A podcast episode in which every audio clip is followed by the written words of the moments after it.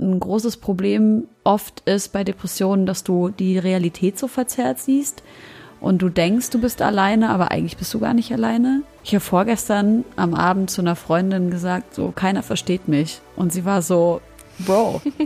aber ich so, shit, du hast recht.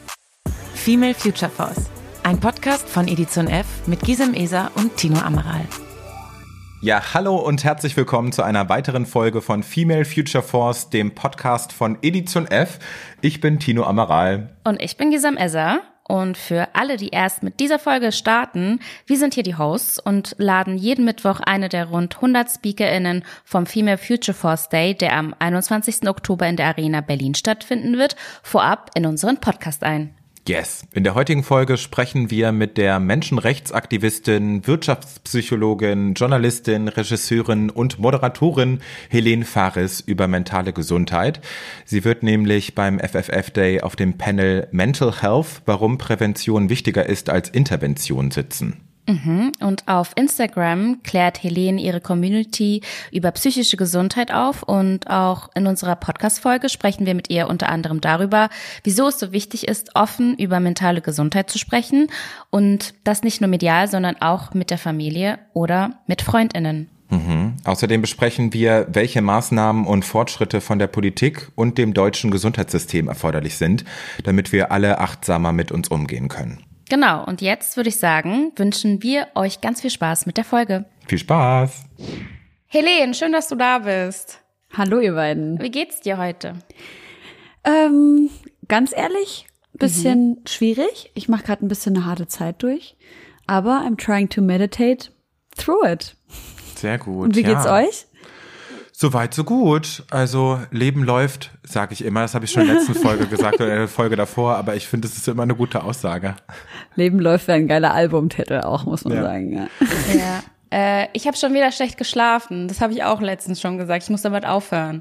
ähm, aber sonst geht's mir gut. Ich freue mich, dass wir aufnehmen. Kannst du lucide träumen? Kennst du das? Ähm, wo man sich so selber das Ende irgendwie, wenn man sich die Träume gestaltet, ist es das? Genau, genau, du kannst ja. in deine Träume eingreifen. Ja, kann ich auch, aber ich habe gar nicht schlecht, also ich habe gar nicht schlecht geträumt, sondern ich habe einfach ah. nur sehr schlecht geschlafen. Ich bin irgendwie Shit. mitten in der Nacht wieder aufgewacht und habe so die Fenster aufgerissen, weil ich das Gefühl hatte, ich kann irgendwie nicht atmen und dann ging es aber wieder. Wow, schon so ein schöner Einstieg heute. so richtig deep schon. Einfach so, wenn Leute so zum Einschlafen den Podcast hören, dann ist auf jeden Fall, kriegst du erstmal so eine Schnappatmung. Ich muss Nein. das Fenster aufmachen. Ja. Alle wünschen sich jetzt, dass sie ihren Traum kontrollieren können, weil das wäre für mich das, das Main-Ziel im Leben, das mal zu können. Ich hatte es einmal als Kind, da habe ich geträumt von Heidi, dem Zeichentrick-Ding. Mhm. Und da konnte ich irgendwie von dem einen Stein auf den nächsten und das war richtig geil und das hatte ich nur einmal im Leben. Habt Man das kann öfter? das trainieren und das geht, wenn du es trainierst, geht's, fängst du in einer Woche an, luzid zu träumen. Mhm. Ja. Okay. Das ist gut. Das ist nochmal ein Thema für sich. Darüber okay. reden wir auch nochmal. Aber ah, ja, es geht. Es geht, Tino, es geht. Geil, okay. Helene, zum Einstieg äh, jeder Folge haben wir einen Steckbrief, den wir mit unseren GesprächspartnerInnen ausfüllen. Und ich würde sagen, wir starten direkt rein. Let's go. Name. Helene Fares. Alter. Scheiße, ich wollte eigentlich Sabrina sagen. Verdammt. Alter mein Alter. Ich bin 28 Jahre alt. Boah, ich habe vorhin so einen geilen Witz gelesen. Kommt ein Junge neu in die Schule, die Lehrerin sagt, wie heißt du? Er sagt, Tino. Und, und, und dein Alter? Peter. Sehr gut. Nun gut. Geboren in Leipzig. Beruf? Oh. Äh, Journalistin, Moderatorin, Filmemacherin, Dokumentarfilmerin, Bildungsaktivistin, Psychologin. Ich habe Wirtschaftspsychologie studiert, mache so Coachings, Beratung, mhm. äh, tausend Sachen. Viel. Many things. Musikerin, a lot of things. Ja. Lieblingsessen. Mm, Fasoulier, das ist so ein arabisches, weil die Türken essen das auch. Das ist so ein Gericht mit weißen Bohnen und äh, in Tomatensauce mit so Reis mit Nudeln drin. Das ist Premium. Ich bin ein bisschen mies, weil ich mache immer Tabasco mit rein. Meine Mutter mm. guckt mich dann immer so an, so, what the fuck are you doing? What is she doing? Ja, ist, ja ich glaube, Esther hat das auch gesagt. Fasoulier, sie ist auch so ähm, so ein Bohnenfan. Und ja, ist richtig lecker. Ich weiß halt nicht, wie wie es auf äh, wie es wie es, keine Ahnung, auf Arabisch schmeckt. Auf Arabisch, Auf Arabisch als wär's so eine Sprache, wie es die Araber machen, wollte ich sagen. Aber ähm, ja, meine Mutti macht es sehr lecker. Geil. Sehr gut. Helene, finde ich unnötig.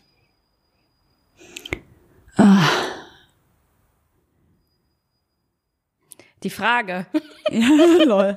Es sind so viele Dinge, die ich unnötig finde, aber ich glaube, das Festklammern am Ego aus Selbstschutz, weil das immer zur Folge hat, dass man andere und sich selbst damit verletzt. Ultra unnötig. Ja, ja. Lass mal nicht machen, Leute. So, und last but not least, darf nie in der Hosen- oder Handtasche fehlen. Nasenspray. Hast du immer dazu eine Nase? Ich habe leider, ich habe leider eine ganz schlimme Nasenspray-Abhängigkeit. ja. Oh. Ja. Ja. mein Gott, passiert. Kenne ich auch ein paar Leute. Guck mal, wie empathisch. Hm, passiert. Na, passiert. Alles gut. Mach dir gar keinen Kopf. Sprüh gleich nochmal. Ganz genau. oh Mann. Naja, wie man schon rausgehört hat, hat, Helene, machst du super verschiedene Sachen. Äh, Du bist sowohl in den Medien unterwegs, bist aber auch Wirtschaftspsychologin und äh, Menschenrechtsaktivistin. Vielleicht magst du zum Einstieg erstmal so ein bisschen über dich und deinen Werdegang erzählen. Vor allem, weil du so viel machst, finde ich das ganz interessant. Ich habe nach dem Abitur erstmal ein bisschen Pause gemacht, äh, mich ein bisschen um Familie gekümmert. Ähm, dann habe ich gedacht, ich muss studieren. Dann habe ich das gemacht, während ich aber gleichzeitig schon angefangen habe, auf dem Open Air Frauenfeld, Frauenfeld zu moderieren. Das ist ja das größte Hip-Hop-Festival Europas und keine Ahnung, das war so mein erster großer Moderationsjob, war halt so 150.000 Leute. Geil. Ich habe vorher so das Wetter im Straßenbahnfernsehen moderiert. Ähm, unbezahlt, by the way. ähm, mir wurde das als große Ehre und wahnsinnig toller Schritt für meine Karriere verkauft. Wer kennt's nicht? Ähm, genau. Und dann habe ich, ja, während ich da beim Frauenfeld gearbeitet habe, habe ich angefangen als Hip-Hop-Journalistin zu arbeiten, habe nebenbei noch weiter studiert und habe mir eigentlich immer weiter so mein Business aufgebaut. Ich habe äh, ganz, ganz jung, so mit 17 angefangen, Veranstaltungen zu machen in Leipzig, weil ich einfach mit Hip-Hop aufgewachsen bin und wir in Leipzig aus meiner Sicht keine geilen Hip-Hop-Partys hatten. Ja, und dann habe ich ganz jung einfach an, angefangen zu versuchen, irgendwie äh, Business zu machen, Geld zu verdienen und meinen Kram zu machen. Dann durch hiphop.de und meine Arbeit als Moderatorin und Journalistin habe ich dann mir so eine kleine Community aufgebaut auf Instagram und habe dann aber irgendwann gemerkt, Natürlich auch nicht zuletzt durch den Fakt, dass ich aus Syrien komme und ähm, in meiner Heimat ja Krieg herrscht, dass ich eine Verantwortung habe, der ich gerecht werden muss. Und das ist die Verantwortung, dass ich über ähm, ja, Missstände auf der Welt sprechen muss. Auch wenn ich jetzt über Syrien explizit m, wenig bis gar nicht sprechen kann, einfach weil meine Familie noch vor Ort ist und ich die nicht in Gefahr bringen möchte, was sich auch sehr komisch anfühlt übrigens. Ja. Ähm, ähm, aber um andere Themen dreht es sich schon sehr, sehr viel bei mir auf Instagram. Vor allem eben EU-Außengrenze ist ein großes Thema. Äh, was ist in Palästina los? Was sind so die Menschenrechtsverletzungen, die getätigt werden, ausgehend von äh, der Politik in Deutschland, aber auch äh, der EU. Genau, solche Themen sind es dann, die mich da sehr bewegen. Aber ich habe eigentlich parallel dazu die ganze Zeit auch Reportagen, Dokumentarfilme gemacht und ja, mich einfach so, mich einfach so von einem Interessensgebiet ins nächste reingetaucht und habe dann versucht, zu dem Thema, Thema irgendwas zu arbeiten, einen Podcast zu machen, einen Film zu machen und bin eigentlich immer mit jeder Idee irgendwo hingerannt und das hat Gott sei Dank bisher immer ziemlich gut geklappt. Gott sei Dank, ja. Alhamdulillah. Und ich habe noch einen Podcast, der ist Homegirls mit Josi Miller. Sieben, siebeneinhalb Jahre gibt's uns schon. Ältester noch bestehender Hip-Hop-Podcast Deutschlands. Jawohl. Nice. Ähm, genau, und dann auch noch von zwei Frauen gemacht. Ja, that's, that's us. Genau, du hast es ja schon erwähnt, dass du ähm, einen Podcast hast, aber du hast ja zwei Podcasts. Einmal mit Josi Müller, ähm, deine Homegirls, und dann hast du ja noch seit Anfang des Jahres Hayat, deinen eigenen Podcast. Genau, Hayat ist so eine, ja, eigentlich so eine kurz, kurz schnelle Idee gewesen. Vor einem Jahr saß ich und habe eigentlich eine Folge Homegirls vorbereitet. Und ähm, das war die Vorbereitung für eine Sendung mit Materia, die wir live gemacht haben. Also es war eine Live-Show, die wir vor unseren KollegInnen von der Sony, wo wir gesigned sind, gemacht haben. Und Shoutout an all meine KollegInnen bei der Sony, ich liebe das dort. Ähm, ja, und da haben wir diese Live-Folge gemacht und ich dachte mir, boah, ich würde so gerne mit dem über was ganz anderes reden. Ich will mhm. eigentlich, ihr nickt gerade so richtig mhm. Verständnis, weißt du, ihr kennt das ja wahrscheinlich, man sitzt da so und wie ihr jetzt wahrscheinlich mhm. auch. Wir wissen genau, wir haben hier einen Vibe zusammen, wir reden jetzt über meinen Werdegang, aber eigentlich wäre es viel geiler, wenn wir über die tiefsten Tiefen aller Gefühle sprechen würden, weil wir wissen mhm. ja, dass das das ist, was uns alle am meisten bewegt, ne? Und ja, dann habe ich gedacht, ich äh, mache jetzt meine Vorbereitung nicht weiter und habe meine Kollegin angerufen von der Sony, ähm, Samira vom Boat Collective. Habe sie angerufen. Ich sage, Samira, ich habe hier voll die geile Idee gerade. Ähm, ein Podcast, wo es nur um Gefühle geht. Sie so, okay, und schreibt mal ein Konzept zusammen und dann habe ich mich hingesetzt, eine Stunde irgendwie was so zusammen recherchiert und ähm, dachte, habe dann auch direkt die erste Idee, die ich hatte, also diese Grundemotionen zu nehmen, die ich dann noch ergänzt habe um vier weitere und da einfach zu sagen, so, jeder Gast darf sich oder jede Besucherin darf sich bei mir drei von 32 Grundemotionen raussuchen und darüber reden wir dann im Verlaufe einer Folge. Und ich bin ganz im Hintergrund. Das hat, also ich bin da gar nicht so viel am mich mit unterhalten. Ich stelle Fragen und die Person hat kriegt richtig viel Raum, so in die Introspektive zu gehen. Und das ja. genieße ich wahnsinnig an dem, an dem Format, weil du sitzt und du wirst Zeuge davon, wie ein Mensch sich tiefer und tiefer und tiefer mit sich selber auseinandersetzt. Und das ist mhm. ganz wunderschön, diesen Raum schaffen zu können. Also Hayat ist so mein Babyprojekt und wir haben gerade eine zweite Staffel zugesagt bekommen. Das heißt ah, also, ähm, Anfang nächsten Jahres kommt die zweite Staffel raus. Nice. Mega. Und wenn du jetzt so an die Folgen denkst, gab es eine Speakerin oder ein Thema, was dich irgendwie so besonders bewegt hat? Und wenn ja, hm. wer war's? Was habt ihr, worüber habt ihr gesprochen? Die erste Folge, die ich aufgenommen habe, das war tatsächlich die Pilotfolge. Die war mit Kulsawasch. Mhm. Und das ist die einzige Folge, die ich nicht live aufgenommen habe. Das war also auch so, wie wir jetzt hier gerade sprechen, über Zoom. Und ich habe natürlich, einfach weil ich mit Hip-Hop aufgewachsen bin, schon deswegen so eine bestimmte Beziehung zu der Figur Cool Savage. Das war also erstmal schon mal was, was für mich besonders war, auch wenn ich natürlich schon mich oft mit ihm unterhalten habe und wir uns so ein bisschen kennen und ja. Mhm. Und man sich auch irgendwie so oft auf so einem, auf so einem, sag ich mal, professionellen Level vertraut ist, aber auch schon private Gespräche geführt hat und so. Und aber in dem Moment zu sehen, wie sehr er mir vertraut. Ich krieg Gänsehaut, wenn ich drüber rede. Und wie offen er über seinen Schmerz gesprochen hat, über eine Erfahrung aus seiner Kindheit, wie offen er das mhm. geteilt hat. Ich kenne viel Savage-Zeug, sowas habe ich noch nie von ihm gesehen oder gehört. Das hat mich wirklich, und das ist jetzt schon ein Jahr her, ich krieg schon wieder Gänsehaut jetzt. Das hat mich so tiefgreifend bewegt, Einerseits, weil ich gesehen habe, okay, ich habe da einfach ein, ein gutes Gespür für gehabt, wer jetzt der richtige Mensch dafür ist, aber auch zu sehen, was bin ich für ein Mensch, der andere Menschen dazu bringen kann, sich so sicher zu fühlen. Und das war für mich ganz schön in meiner so Selbstreflexion und auch auf meinem Weg für mehr Selbstliebe Vorher. zu erkennen, wer mhm. bin ich. Das, das hat mir sehr gut getan, ja. Oh, voll schön. Ja. Ich bin auch emotional ergriffen. Das ist schön. Wirklich. Ja, weil ich meine, es sind halt auch so, wie du sagst, ich meine, ob jetzt Kusavage, du hast ja auch andere Personen da, die halt auch schon eine große Reichweite haben, die auch irgendwie ein Image haben, die irgendwie jahrelang irgendwie auf irgendeine Art irgendwie in die Öffentlichkeit getreten sind. Und ich kann mir vorstellen, dass es halt auch ein krasser Schritt ist für die, sich überhaupt zu, öffnen, zu öffnen oder öffnen zu können. Ja. Und ähm, dass du da so einen Raum geschaffen hast, wo das Menschen machen können, ähm, ja auch eine, so eine große Vorbildsfunktion haben und andere das dann auch wieder dann konsumieren und es macht ja auch mhm. was mit ihnen, finde ich sehr schön. Voll. Dankeschön. Ein liebes Kompliment, danke. Mhm. Ähm, ich würde sagen, so dein, also wir haben jetzt schon oft darüber gesprochen, dein ähm, Instagram-Kanal ist ja auch so ein Mix aus vielen unterschiedlichen Themen mit natürlich Gewichtungen auf so ähm, Aktivismus und auch Psychologie, aber auch Musik.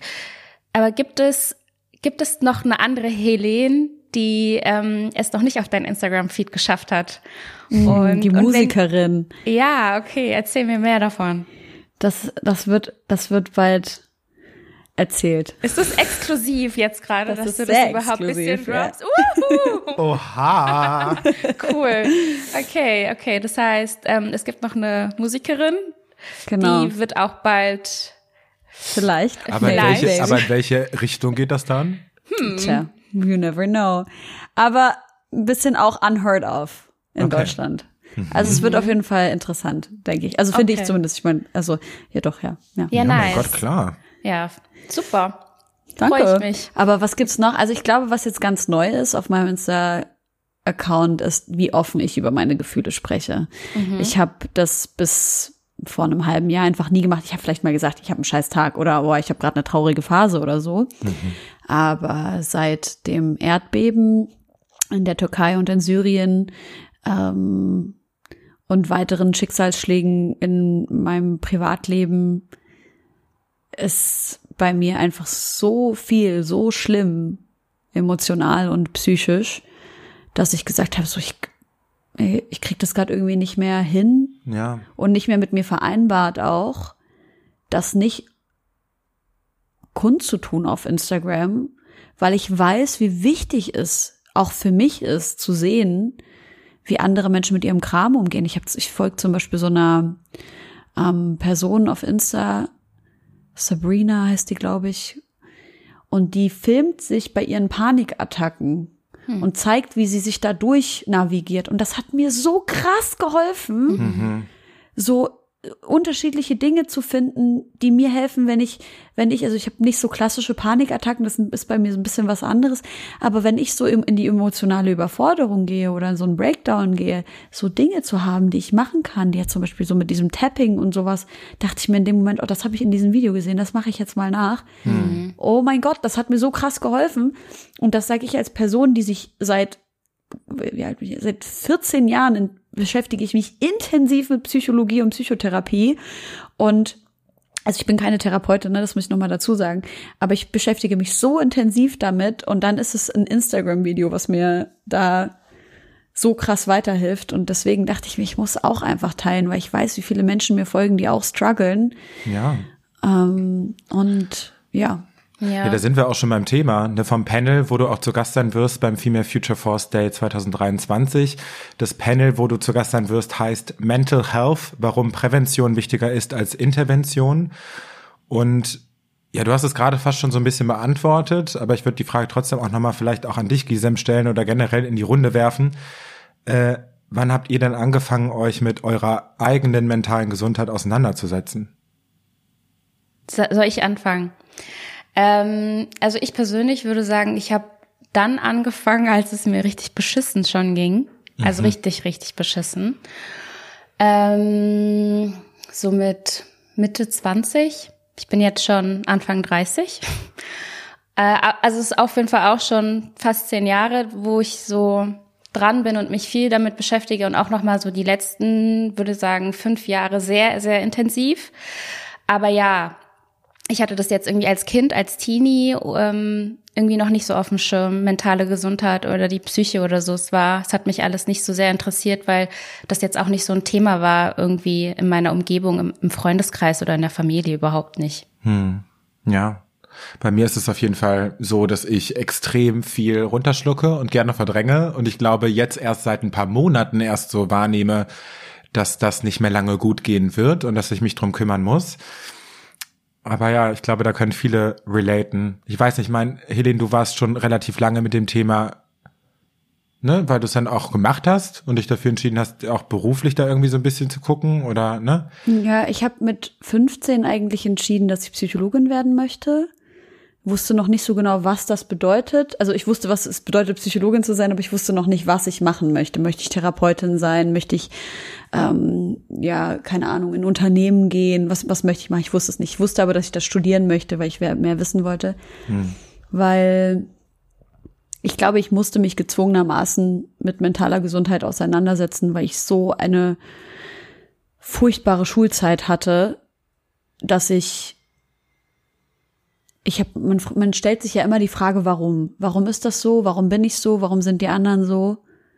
Und die Antwort darauf ist ja fast immer aufgrund von der Psyche der Person oder deiner mhm. eigenen Psyche oder den Erfahrungen, die du gemacht hast. Und das hat mir immer so ein bisschen geholfen, mich dadurch zu navigieren. Und dann hatte ich ein Auslandsjahr äh, machen müssen, tatsächlich, als ich 15 war, weil ich äh, von meiner Schule von einem Mitschüler eine Morddrohung hatte. Hm. Und dann waren meine Eltern so an dem Punkt, dass ich hatte sowieso schon gebettelt, dass ich ins Ausland darf. Und meine Eltern waren dann so, okay, so, we need to get that kid out of the city, so mäßig. mhm. ähm, und dann war ich ein Jahr in England und da durfte ich, ich wurde dann drei Schulklassen hochgestuft und da durfte ich dann ähm, Psychologie, einen Psychologiekurs belegen im Abiturjahr sozusagen. Psychologie und Soziologie und noch paar andere Fächer. Und da habe ich sehr, sehr schnell sehr, sehr viel gelernt und wusste eigentlich so, okay, das ist voll, ich brenne, ich brenne für die Psychologie. Mhm. Aber ich weiß schon auch, dass ich auch vorher wirklich viel so Psychohygiene gemacht habe, ohne das bewusst zu machen. Also ich habe mich hingesetzt und ich habe halt meine Gedanken so aufgeschrieben oder versucht Lieder zu schreiben oder irgendwie sowas als Teenie und als Kind. Ich meine, dieses Tagebuchschreiben als Teenie, das ist ein krasser, eine krasse Form von so Psychohygiene. Ja, same. Aber die Frage ist, so wo du gerade gesagt hast, Tino, ähm, Prävention ist wichtiger als Intervention. Ich glaube, ich würde das gar nicht so unterschreiben. Prävention ist genauso wichtig wie Intervention, weil Intervention ja also gut, wenn es genug Prävention gäbe, dann bräuchten wir keine Intervention, ja, aber wir brauchen die Intervention hm. und die Intervention kann halt dafür sorgen, dass Menschen sich nicht das Leben nehmen, zum Beispiel, oder nicht äh, in schwere Suchterkrankungen fallen oder aus schweren Suchterkrankungen rauskommen und so. Und deswegen glaube ich, dass ich da so ein bisschen das so nuancieren würde. Hm. Aber ja, Prävention ist wahnsinnig wichtig. Wir müssen, wir müssen auf uns aufpassen. Und das war auch das. Ich bin vor zwei Jahren zu meiner Therapeutin gegangen und ich habe zu ihr gesagt, ähm, ey, mir geht's gerade gut und ich habe gerade nichts und ich möchte aber an die Wurzel der Themen, warum ich die letzten Male Depressionen hatte, damit das nicht wiederkommt. Mhm. Genau, und da habe ich gesagt, ich habe gerade die Kapazitäten dafür, ich will das jetzt anfassen. Haben wir leider nicht geschafft, also die Therapeutin hat das nicht geschafft. Ich musste das jetzt auch abbrechen, mache jetzt andere Therapie und merke, dass mir das auf jeden Fall sehr viel schneller, sehr viel weiterhilft. Jetzt mal losgelöst von Therapie, was, was sind so alltägliche Dinge, die ihr macht, damit es euch mental besser geht? Gisela, möchtest du anfangen? Ja, voll. Also ich bin da voll ähnlich. Ähm, Helene, du meintest ja irgendwie, dass du Tagebuch geschrieben hast, auch früher schon.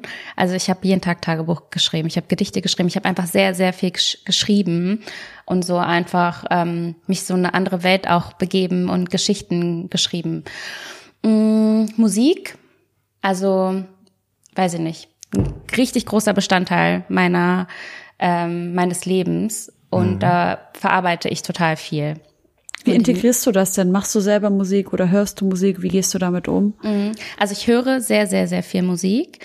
Mhm. Mm, ich, schreibe auch Songtexte, aber das ist manchmal ist es ein Songtext, manchmal ist es ein Gedicht, manchmal weiß man auch gar nicht. Ich schreibe halt. Ja, und ich. ich. singe tatsächlich auch, ja. Also ich mache so und ich habe lange getanzt, habe jetzt aufgehört, weil ich das irgendwie gerade nicht zeitlich hinbekomme, aber Musik in allen Formen.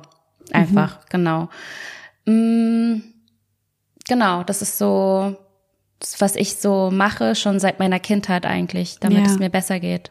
Hm. das kommt so natürlich als Kind, ne? Du mhm. machst als Kind einfach irgendwelche Dinge, die die halt einfach, wonach dir halt gerade ist und du denkst nicht so drüber nach, ah, wer hat jetzt was gesagt und mir was geraten, so, du machst die Dinge einfach. Wie ist es bei dir, Tino? Ähm, ich, äh, äh, also bei mir ist es so, dass ich schnell mich verkrieche aber ich merke trotz alledem, dass es mir super hilft, unter Menschen zu sein. Aber diesen inneren Schweinehund erstmal zu überwinden, sich da zu exposen und wieder rauszugehen, ist halt irgendwie manchmal schwierig. Aber ich habe genug Freundinnen, die das wissen und dann auch ganz aktiv äh, fragen und mich da rausholen. Mhm. Und das hilft auf jeden Fall ganz doll. Ja. Mhm. Bei mir ist so, dass ich im Alltag, also wenn es mir gut geht, dass ich einfach genau das mit beachte, dass ich auch, auch trotz, dass es mir gut geht und ich eigentlich nicht groß was brauche gerade, darauf achte, dass ich regelmäßig und gut esse, mhm. genug schlafe. Das ist für mich das Allerwichtigste. I need my eight hours. Mhm. ähm, dass ich in die Natur gehe. Ich muss, bin so ein Mensch, ich muss mit den Bäumen sein, ich muss mit der Erde sein, ich muss mit dem Wasser sein. Mhm. Ähm, und auch, dass ich tanze. Ich tanze so, so gerne. Und am allerliebsten Salsa. Und ja, das sind so, das sind so Sachen, die ich mache, wenn alles okay ist. Und jetzt, wo es mir gerade so schlecht geht, die letzten Monate, und so explizit die letzten zwei Monate sind sehr hart, hm. mache ich ähm, ähm, Dinge, die einfach wissenschaftlich bestätigt gut sind. Also mhm. Ich dusche kalt, also erstmal mhm. heiß, dann kalt. Mhm. Dann dieses äh, fünf Minuten am Tag Gesicht ins Licht strecken, also Sonnenlicht. Ähm, ich mache bisschen Yoga, ich meditiere. Ich mache so Visualisierungsarbeit. Das heißt also, so wie in der Meditation stelle ich mir vor, dass Situationen, die ich gerade innerlich nicht aufgelöst habe, dass ich die eben auflöse visuell. Das Gehirn kann nur sehr schlecht unterscheiden zwischen Realität und Vorstellung. Und ich, äh, ich tanze auch. Das ist auch gerade super wichtig für mich. Ich merke auch, wie das so manchmal so ein, wie so ein Reset ist mhm. eigentlich. Und ähm, ich bitte um Hilfe. Ich ja. gehe zu meinen Leuten und ich sage, ich brauche jetzt deine Hilfe. Super essentiell. Mhm. Letztens ja, kam auch eine Freundin zu mir und hat mir erzählt, dass sie seit neuestem mit Panikattacken zu tun hat. Mhm. Und hat mir es einfach gesagt. Letztendlich haben wir dann ordentlich viel drüber gesprochen jetzt stehe ich halt da und habe auch ein bisschen Angst vor dem Moment, wo ich vielleicht mal dabei sein werde. Und mhm. ich frage mich, wie ich da ihr am besten zur Seite stehen kann, wenn es ja. mal so weit kommen sollte. Hast du da irgendwelche Tipps? Ja, also ich habe dann Instagram-Video dazu gemacht vor kurzem. Mhm. ja, also als, als das Beste fände ich halt, wenn du sie fragst, was denkst du, was du brauchst? Hm. In solchen Momenten, wenn das passiert. Ich persönlich, wenn es mir so, wenn ich so so, ja, wie so ein Breakdown habe oder so. Ähm, wenn wirklich die Person neben mir sitzt, meine Hände nimmt oder fragt, ob sie mich meine Hände nehmen kann, ähm, mir dabei hilft, so die Augen aufzumachen, sagen so, komm zurück, ähm, wir atmen jetzt zusammen, das ist mhm. so der Anfang, ne? Mhm. Dann das, die Aufmerksamkeit umlenken. Dafür muss die Person natürlich offen sein, ne? Also ich zum Beispiel, ich muss dann immer klar lokalisieren, wo in meinem Körper ist es gerade. Ne? Bei mir ist es meistens im Hals. Ist das so ein enge Gefühl dann? Ja, ja, genau. Hm. Mhm. Und dann gucke ich, wo im Raum ist vielleicht irgendwas. Das hat mir eine ganz tolle ähm, äh, Somatic Experiencing Therapeutin letztens beigebracht. Mhm. Wo im Raum finde ich irgendwas, was jetzt nicht wehtut. Ne? Einfach ein Gegenstand, wenn ich den sehe, der löst bei mir keinen Schmerz aus. Mich dann darauf zu konzentrieren und dann zwischen dem, das tut nicht weh und meinem Schmerz hin und her zu pendeln. Hm. Und zu merken, ich verdränge meinen Schmerz gerade nicht, aber ich hab die Kontrolle und ich kann, egal wie schlimm es ist, hin und zurück, hin und zurück. Das geht manchmal, manchmal geht das nicht. Bei mir hat es jetzt in den meisten Fällen funktioniert ähm, damit ich mich nicht so dolle reinsteigere. Das finde ich super. Aber das Wichtigste ist wirklich den Atem zurück zum, zum tiefen Atem zu holen. Immer ein bisschen länger ausatmen als einatmen. Absoluter, absoluter Schlüssel für die Regulierung des Nervensystems. Und dann, also das ist für mich das Ding, raus. Einfach raus. In die Natur, weg von dem Ort, weg von dem, was das vielleicht gerade getriggert hat. Hm. Ähm, und auch sagen, so du bist sicher, ich bin bei dir. Das sind so die, die, die Foundations von dem, was ich so vielleicht einer angehörigen Person mitgeben würde. Hm. Ja. Also ich finde, es ist so generell die Frage, wie man irgendwie mit Menschen, mit Personen umgeht, äh, aus dem näheren Umfeld, die irgendwie strugglen allgemein. Man muss ja jetzt nicht mhm. direkt eine Panikattacke haben. Ähm, ja, wie man sie unterstützen kann. Es ist halt schon auch irgendwie, ja, ein großes Thema. Ich bin mir da auch nicht immer sicher. Manchmal kann ich, habe ich das Gefühl, kann ich helfen. Ähm, manchmal löst es auch was in mir aus. Es ist Klar. ja auch ein Spiegel. Dann bin ich so, oh oh, helfe ich jetzt dir oder helfe ich mir? Ich, ich bin mir gerade nicht sicher. Mhm. Aber ja, Ich weiß nicht. Kann ja auch beides sein, ne? Ja. Also einer anderen Person zu helfen. Also es gibt so Studien zum Thema Glückseligkeit, Glück.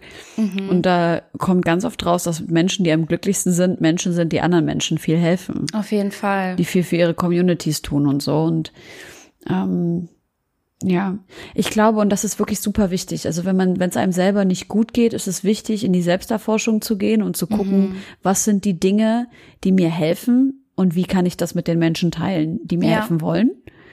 Und dann als angehörige Person zu sagen, zu fragen, was brauchst du, was brauchst du von mir in diesen und diesen Momenten? Wenn die Person das nicht weiß, dann zum Beispiel zu sagen, hey, wollen wir mal zusammen ähm, erforschen, was es sein könnte. Hast du schon mal Tapping ausprobiert? Zum Beispiel für mich ist so ähm, dieses so mir selber gegen die Brust so ein bisschen klopfen, so das hilft mir manchmal total.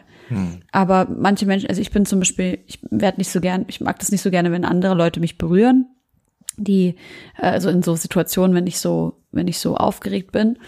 Ähm, andere finden das zum Beispiel toll, wenn dann jemand irgendwie die Brust, äh, die Hand auf die ähm, auf die Brust oder auf dem ähm, auf das Schlüsselbein so legt oder so. Also da wirklich zu sagen, so komm, wenn du jetzt gerade nicht weißt, was es ist und die Selbsterforschung vielleicht jetzt noch nicht so weit ist, dann lass uns doch mal vielleicht Methoden suchen. Ich glaube, das ist wirklich was ganz, ganz Tolles. Auch was sehr Stärkendes für eine Freundschaft, finde ich. Auf jeden Voll, Fall. auf jeden Fall.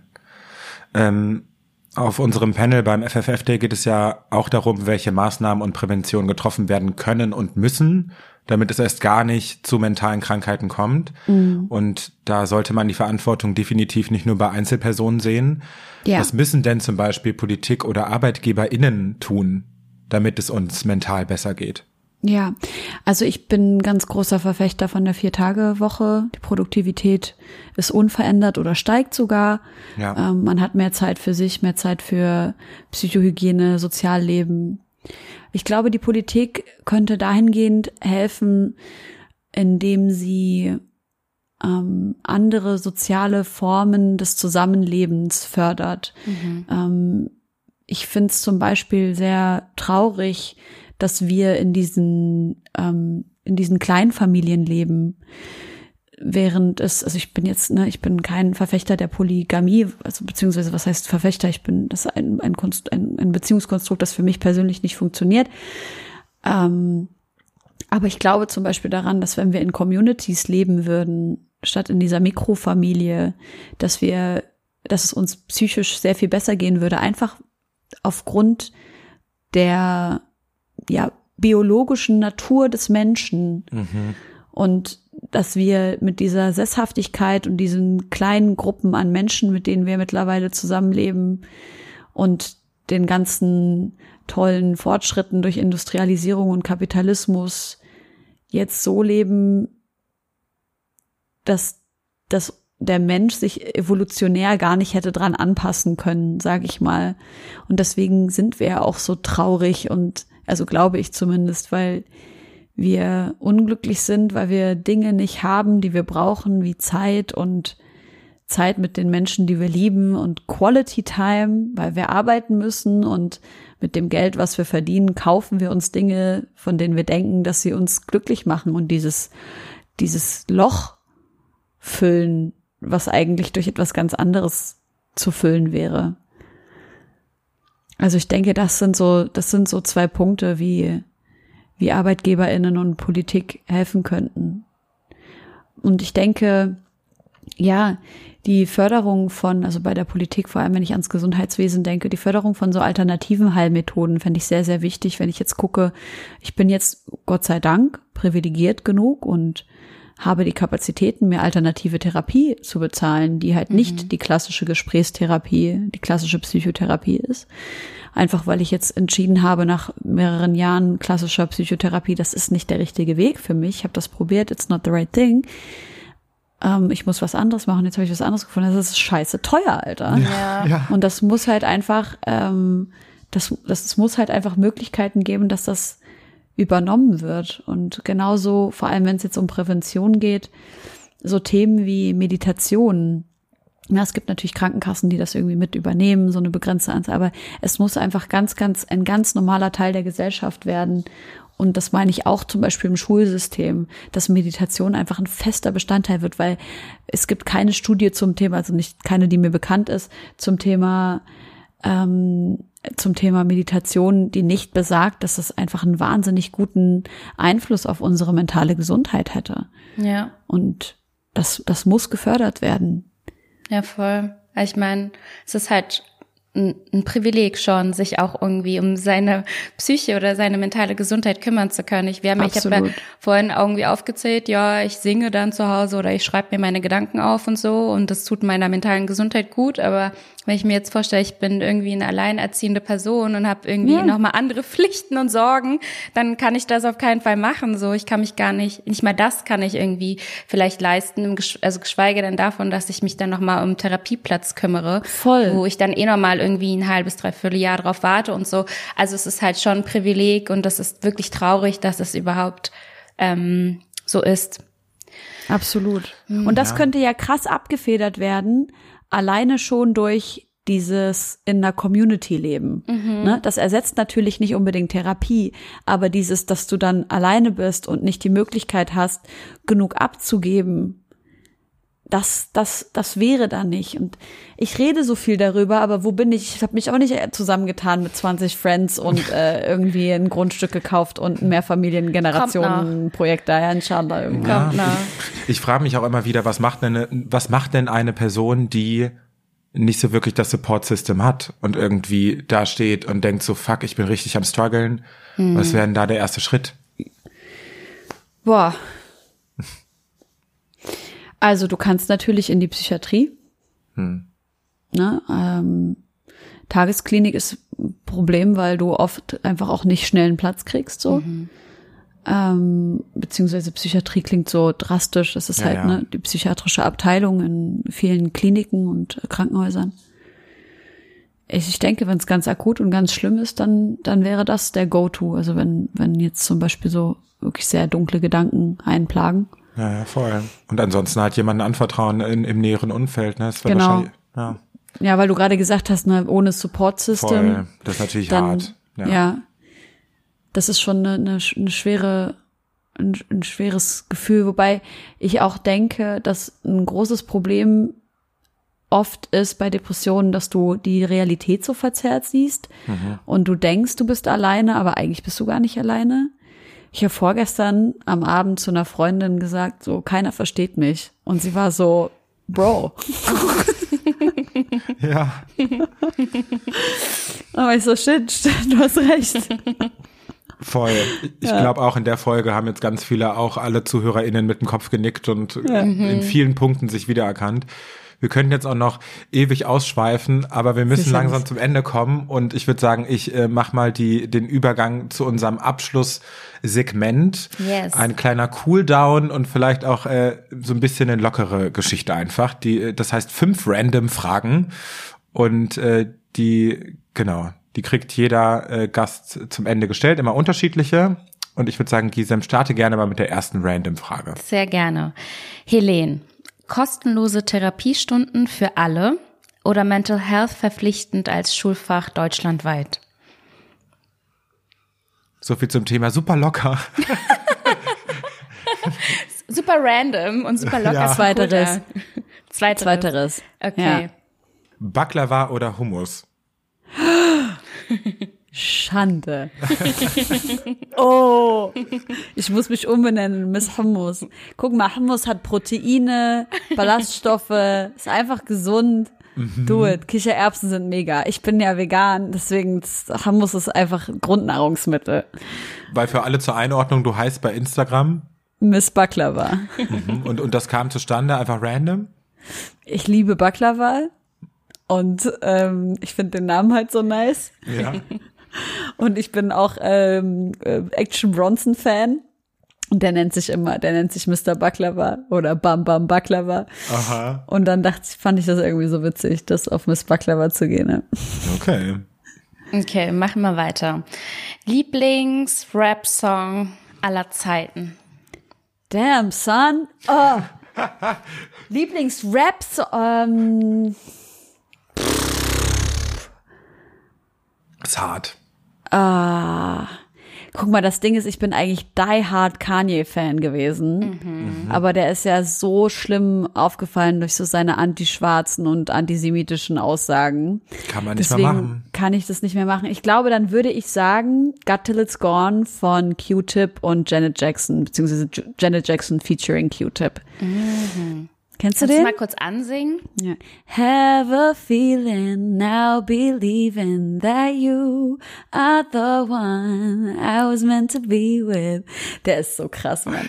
Jetzt kriegen wir sogar hier Vocals rein. Ich lieb's. Die Musikkarriere startet genau jetzt und hier. Okay, Wollte ich genau sagen. Jetzt habe ich, hab ich dich auch zum Singen gebracht. Sehr gut. Ja, nice, ja. Sehr, gut, sehr guter Song. Ähm, Okay. Ja, du machst weiter. Was ist das schönste Wort auf Arabisch und wieso? Boah, ein Wort fällt mir jetzt nicht ein, aber ähm, oh, ist eigentlich 10.000. Also ich, ich muss, ich, ich sag jetzt einfach mehrere Sachen. Also mir fiel jetzt gerade direkt ein, ein Satz aus einem Song, da sagt die Person, Rmushik bit bahoni und das bedeutet, deine Wimpern schlachten mich. Und ich liebe das. Das ist so ein geiles Kompliment einfach. Ja.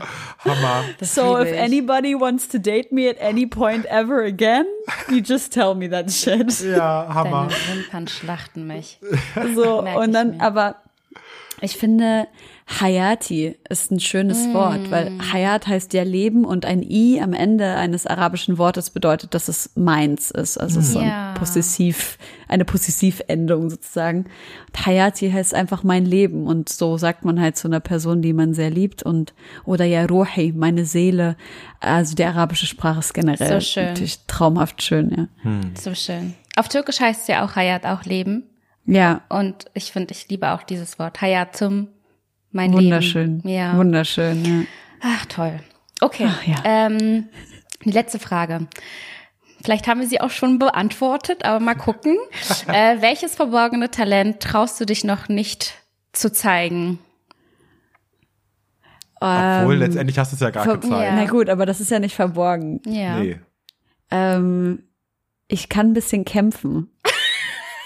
Okay. Sorry. Vor allem kämpfen, so nicht so eine Kampf, also schon eine Kampfkunstart oder einfach allgemein auf der Straße. Ja.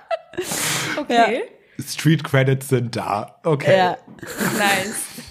Ja, sehr schön. Die sind am Ende, das war's tatsächlich. Ähm, vielen, vielen Dank, Helene. Das war sehr schön. Danke euch. Danke, schön dass was du dir bei die, euch. Ja, schön, dass du dir die Zeit genommen hast. Und Ja, voll. Und wir freuen uns sehr auf den 21. Oktober, dass wir uns da sehen beim FFF Day. Geil. Wird cool. Ich freue mich drauf. Genau, alle da draußen, passt auf euch auf, passt auf eure mentale Gesundheit auf und bleibt lieb. Und falls ihr da draußen noch weitere Folgen vom Female Future Force Podcast hören wollt, dann einfach abonnieren oder jeden Mittwoch reinhören. Und ähm, danke fürs Zuhören. Macht es gut. Tschüss. Tschüss. Du träumst von einer gleichberechtigten Zukunft? Wir auch. 24 Panels auf drei Bühnen, 16 Masterclasses, Live-Podcasts, Career Launches, Networking und vieles mehr. Der Female Future Force Day 2023 geht am 21. Oktober in der Arena Berlin mit dem Leitsatz The Future is Equal in die vierte Runde. Sichere dir jetzt ein Ticket, wenn auch du gemeinsam mit uns einen Tag voller Impulse, Inspiration und Zukunftsvisionen erleben und gestalten möchtest. Alle Infos dazu findest du in den Show Notes und unter fffday.com.